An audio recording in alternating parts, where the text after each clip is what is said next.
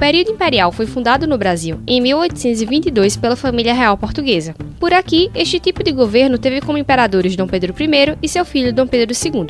O império terminou em 1889 com a proclamação da República, mas há grupos em todo o país que defendem este tipo de governo até hoje. Eu sou Ana Maria Miranda e este é o podcast Abre Parênteses do Sistema Jornal do Comércio Interior.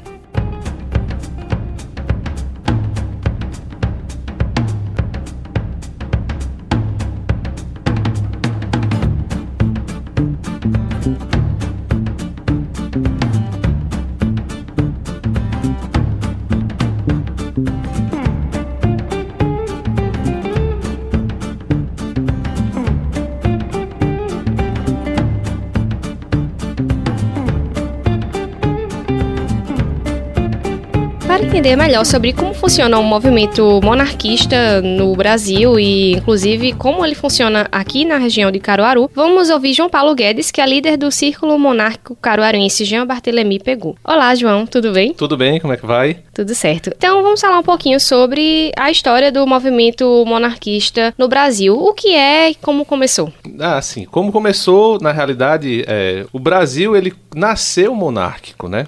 É, ocorreu uma ruptura em 1889, que foi um golpe militar de uma minoria do exército, de um evento muito controverso que aconteceu, que a gente pode chegar mais à frente, né? Não necessariamente agora. Mas uh, ele começou a partir do momento em que foi instaurada uma república e essa república ela deixou de dar, não deu os frutos que ela prometia dar. É, nós que somos monarquistas, a gente ficou na ilegalidade desde que onde ocorreu a proclamação da república em 1889 até 1988. Apenas com a Constituição de 1988 foi que tirou o, o movimento monarquista da ilegalidade. Por exemplo, se a gente tivesse, se eu estivesse aqui, né, eu e mais algumas pessoas estivesse aqui dando uma entrevista dizendo que a gente iria preparar, estamos aqui para organizar e lutar por uma restauração monárquica. Antes de 1988, todo mundo aqui poderia sair preso. Para você ter uma ideia. Porque era uma cláusula pétrea e existia uma lei que. determinada lei aí que não poderia incitar ao caos público, incitar à desordem pública. E ainda bem que essa lei foi. essa cláusula pétrea foi desfeita e o movimento monárquico ele começou a ser reconstruído a partir de 1988 e vem ganhando força. Tivemos um plebiscito em 1993, né, que é, várias outras razões que ocorreram né, durante esse plebiscito. A, a, a monarquia ainda teve uma, uma, boa votação, saiu com mais de 13%, se eu não estou enganado, da, da votação, e o pessoal pensava que tinha morrido o movimento ali. Só que com os frutos dessa nossa república atual em que vivemos, principalmente a partir de 2013, vem cada vez ganhando mais adeptos e mais pessoas estão conhecendo o que era o movimento monarquista, o que é que nós pretendemos, né? Nós pretendemos restaurar a monarquia, uma monarquia parlamentarista constitucional, em que tenha uma divisão de poderes entre o chefe de Estado que seria o imperador, aqui no caso no Brasil, né? Se fosse aqui fosse um reino, seria um rei, como ocorre na, na Inglaterra, na Espanha. E teremos a figura do primeiro-ministro, que seria esse sim o chefe de governo. Com a divisão entre do executivo em dois, né?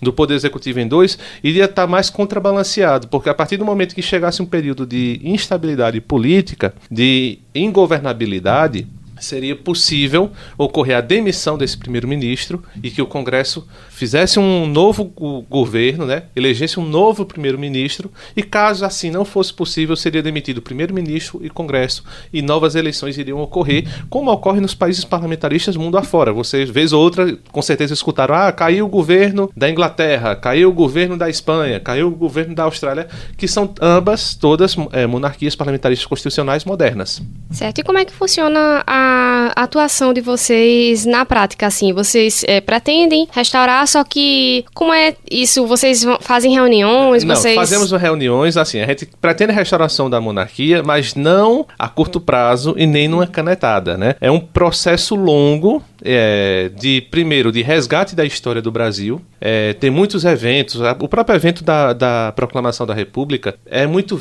Agora não, está mudando um pouco até, mas assim, mas recentemente eu mesmo, tenho 36 anos de idade, na minha escola foi visto como uma coisa muito superficial. A gente via, ah, foi lá, Machado Deodoro, pegou dia 15, acordou, proclamou a república, a família real foi ao exílio e acabou. Não foi bem esse processo todo, né? É, foi um processo, vamos dizer, no mínimo exótico, que ocorreu, sem apoio popular, né? E são fatos como esses que precisam ser resgatados e vir à tona para não, não, fugir tanto da pergunta, né, para não entrar em outro assunto, mas a gente pretende resgatar a história e assim poder restaurar. Isso e é uma não... questão até de convencimento também, né? Exato, de... por, até mesmo porque uma monarquia ela não se, ela não, ela não se sustenta sem legitimidade popular. Para ter uma legitimidade popular, as pessoas têm que conhecer a própria história. O nosso país ele nasceu monárquico, é, ele, ele nasceu monárquico e a gente está vivendo uma, um período republicano que eu, eu, assim, eu não vejo uma pessoa que diga que a República deu certo, do ponto de vista de estabilidade política, principalmente. Se a gente for analisar de 1889 até agora, nós passamos por ditaduras, por é, nove moedas. É, muitos presidentes que entraram não conseguiram terminar o mandato, né? E se a gente vê a República, a República Nova de 89 para cá, a gente também vê que não é uma coisa que, vamos dizer, que a gente possa dizer que está bem sucedida, né? A gente vive de instabilidade e instabilidade. É dois, dois presidentes empichados, né? Questão de legitimidade popular de alguns presidentes que foram, que foram empichados e assumiu o vice, é aquela coisa todinha. Sempre fica nessa é, instabilidade. Mas, voltando para não me ater tanto distante da, da pergunta, como é que a gente vai tentar fazer isso? É resgate histórico e um processo de conscientização que vai ser de longo prazo. Ninguém pretende, como eu disse antes, restaurar a monarquia na canetada, e sim com legitimidade popular. Para ter legitimidade popular, a população tem que conhecer a verdade, a verdadeira história que ocorreu, o, a verdadeira história do Brasil, e isso leva tempo, né? Eu, particularmente, isso é só um achismo meu puramente, eu digo que leva uns 30 anos pelo menos. Não é não é um movimento imediatista, nem salvador da pátria, embora que eu sei que vai ser a solução no, a, a longo prazo uma solução permanente, mas é, não tem ninguém, nenhuma pessoa imediatista dentro do movimento todos são bem conscientes disso. E você falando aí do, das pessoas do movimento, aí é, me gerou curiosidade. Quem são essas pessoas? É, são mais homens, mulheres? As profissões, você me disse que é farmacêutico, Eu sou né? farmacêutico, sou professor também, professor universitário, farmacêutico e sou funcionário público. Eu me viro em três. Tem profissionais liberais, tem empresários, estudantes, muita gente nova. Dentro do movimento monarquista, aqui em Caruaru tem disso, mas é, é muito heterogêneo é, pessoas de, de pensamento político diversos, tanto de espectro mais à esquerda quanto de espectro mais à direita, que é a monarquia parlamentarista, ela não tem um lado, um lado propriamente dito, né? Lógico, o rei ou a rainha de qualquer determinado país vai ter a sua posição, mas essa sua posição é a posição dele. Mas a figura do monarca é em da si. Pessoa, né? É, da, da pessoa. A, a, figura do monarca em si, do chefe de Estado, ele não tem viés político. Isso é o que diferencia para um, uma república. Né? Uma república você está necessariamente o chefe de Estado, no caso do Brasil, né? República presidencialista, o chefe de Estado e chefe de governo, que é uma figura só, ele vai estar, tá, a maioria das vezes, a cargo de um partido, né? De um viés político, de um viés ideológico. E vocês veem isso como uma coisa boa, então, do, de um monarca? De uma monarca, com certeza, porque na hora que tiver um período de estabilidade política, ele vai ter isenção né?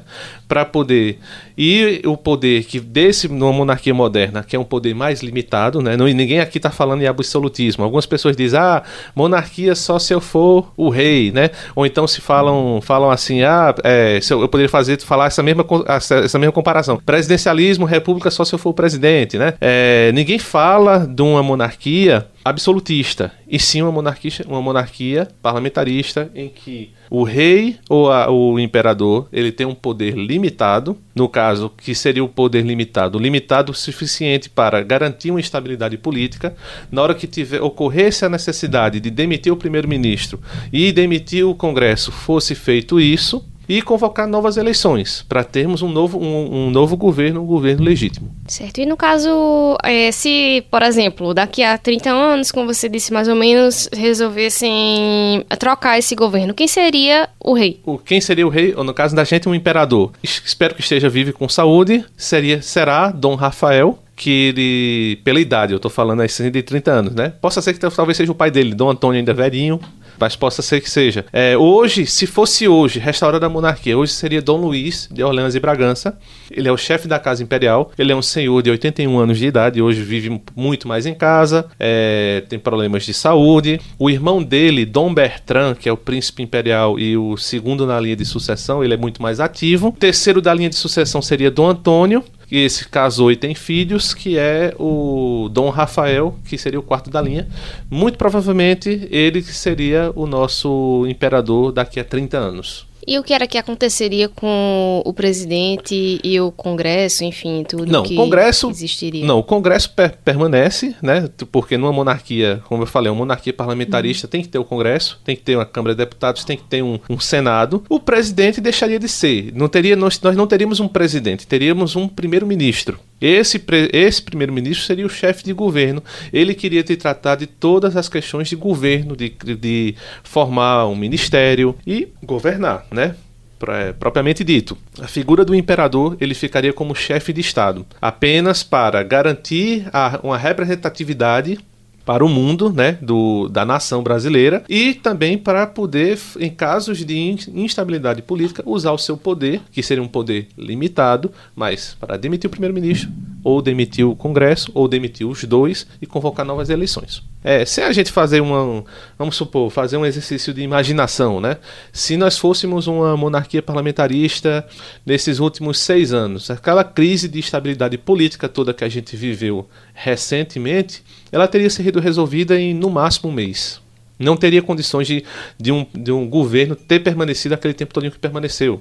Ou se por acaso surgisse agora num governo atual que foi eleito, também tivesse uma crise de, de, de confiança com o povo, uma questão de governabilidade, esse governo também cairia. Seria como é, na Inglaterra, que teve em pouco tempo por três, três primeiros, primeiros ministros. ministros. E você vê, alguém falou, a Inglaterra, caos na Inglaterra? Não.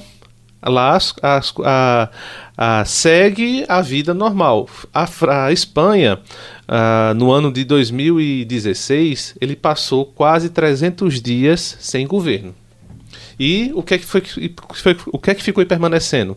Ficou o Senado como uma Câmara Legislativa, que o, o, Senado ele é permanente, e o rei, o chefe de Estado, mantendo o, o mínimo das instituições funcionando. Enquanto o, o parlamento, no caso a Câmara de Deputados, espanhola não se decidia em formar um governo e passou esse período todinho, a vida seguiu na Espanha. Ninguém aqui chegou notícia, a Espanha está em caos, em governabilidade. Não, agora num sistema como o nosso, em que o presidente ele tem um superpoder de fazer decretos, de fazer baixar decretos, baixar, nomear várias pessoas, né, em determinados cargos, qualquer crise na imagem dele é uma crise institucional tremenda. Aí você vai ver, sobe dólar, cai, cai bolsa e tem todos aqueles outros efeitos colaterais que chegam até a vida da pessoa comum, né? É, e sobre isso, sobre o, a vida, o cotidiano das, das pessoas, o que era que seria alterado a partir do momento que fosse trocado de governo? Não, na hora que fosse trocado de uma forma de governo, nós teríamos um, uma forma de governo mais estável, dos países mais estáveis do mundo, né? É, que você pode imaginar. Nós temos aqui na América, pessoal, algumas pessoas podem dizer, ah, não, a monarquia é coisa velha, né? coisa de país antigo. A gente tem um Canadá. O Canadá, ele é uma monarquia parlamentarista constitucional. A chefe de Estado do Canadá é a Rainha Elizabeth II, né, que eles faz parte da Commonwealth, que é uma é, vamos dizer, uma organização, não é uma organização, mas é uma união de países que foram ex-colônias da, do Reino Unido e que eles que quiseram preservar todo o sistema de sucesso do Reino Unido, que é o que? A monarquia parlamentarista, e eles aceitaram, assim como a família real, é, como, como chefe de Estado, a família real britânica. É, seria como uma monarquia moderna. Nós teríamos um, um, país mais estável, uma vida, eu acredito, comum, é, mais suportável, com menos instabilidade, com menos é, escândalos, ou se tivesse escândalos, seriam mais fáceis de ser sanados. É, a gente vê que um problema, um problema de governabilidade no Reino Unido se resolve rapidinho. Né? Você vê que não passa muito tempo, não. De um mês para outro, trocam o primeiro-ministro não tem um dano à imagem do país. Está lá a Rainha Elizabeth, a imagem do, da, da Inglaterra preservada, no momento que ela é chamada para fazer um, alguma coisa como foi recentemente, né, que ela teve aquela suspensão do parlamento, agora um, uma, uma manobra ríspida, mas totalmente legal. Não ocorreu nenhuma, nenhum dano colateral à imagem da Inglaterra. O círculo monárquico aqui de Caruaru, né, ele segue a dinastia da Casa Imperial Brasileira, é, Orleans e Bragança. Orleans, o que é que isso significa? Significa o seguinte, nós, é, a gente temos aqui no, na história do Brasil, né, a, quem fundou o nosso Brasil, é, o nosso país, foi Dom Pedro, Dom Pedro I. Dom Pedro I, que ele fazia, fazia, faz, fez parte, né, Deus o tenha, da Casa de Bragança, né, da dinastia da Casa de Bragança. Foi casado com a imperatriz Dona Leopoldina, nossa primeira chefe de Estado do Brasil.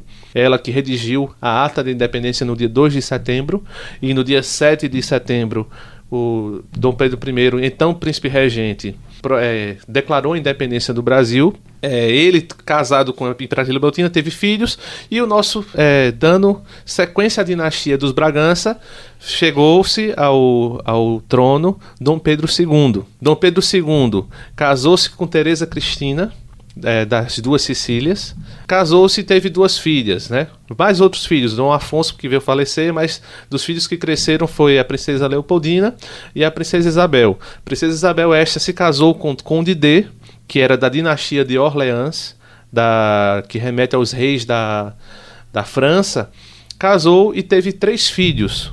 Dos três filhos chegou Dom Luiz Maria, que era considerado o príncipe perfeito. Esse foi o primeiro a ter o nome Dom Luís de Orleans e Bragança. E teve o filho Dom Pedro Henrique, e que Dom Pedro Henrique teve outros filhos, que foi o Dom Luís, que é o, o atual chefe da Casa de Orleans e Bragança.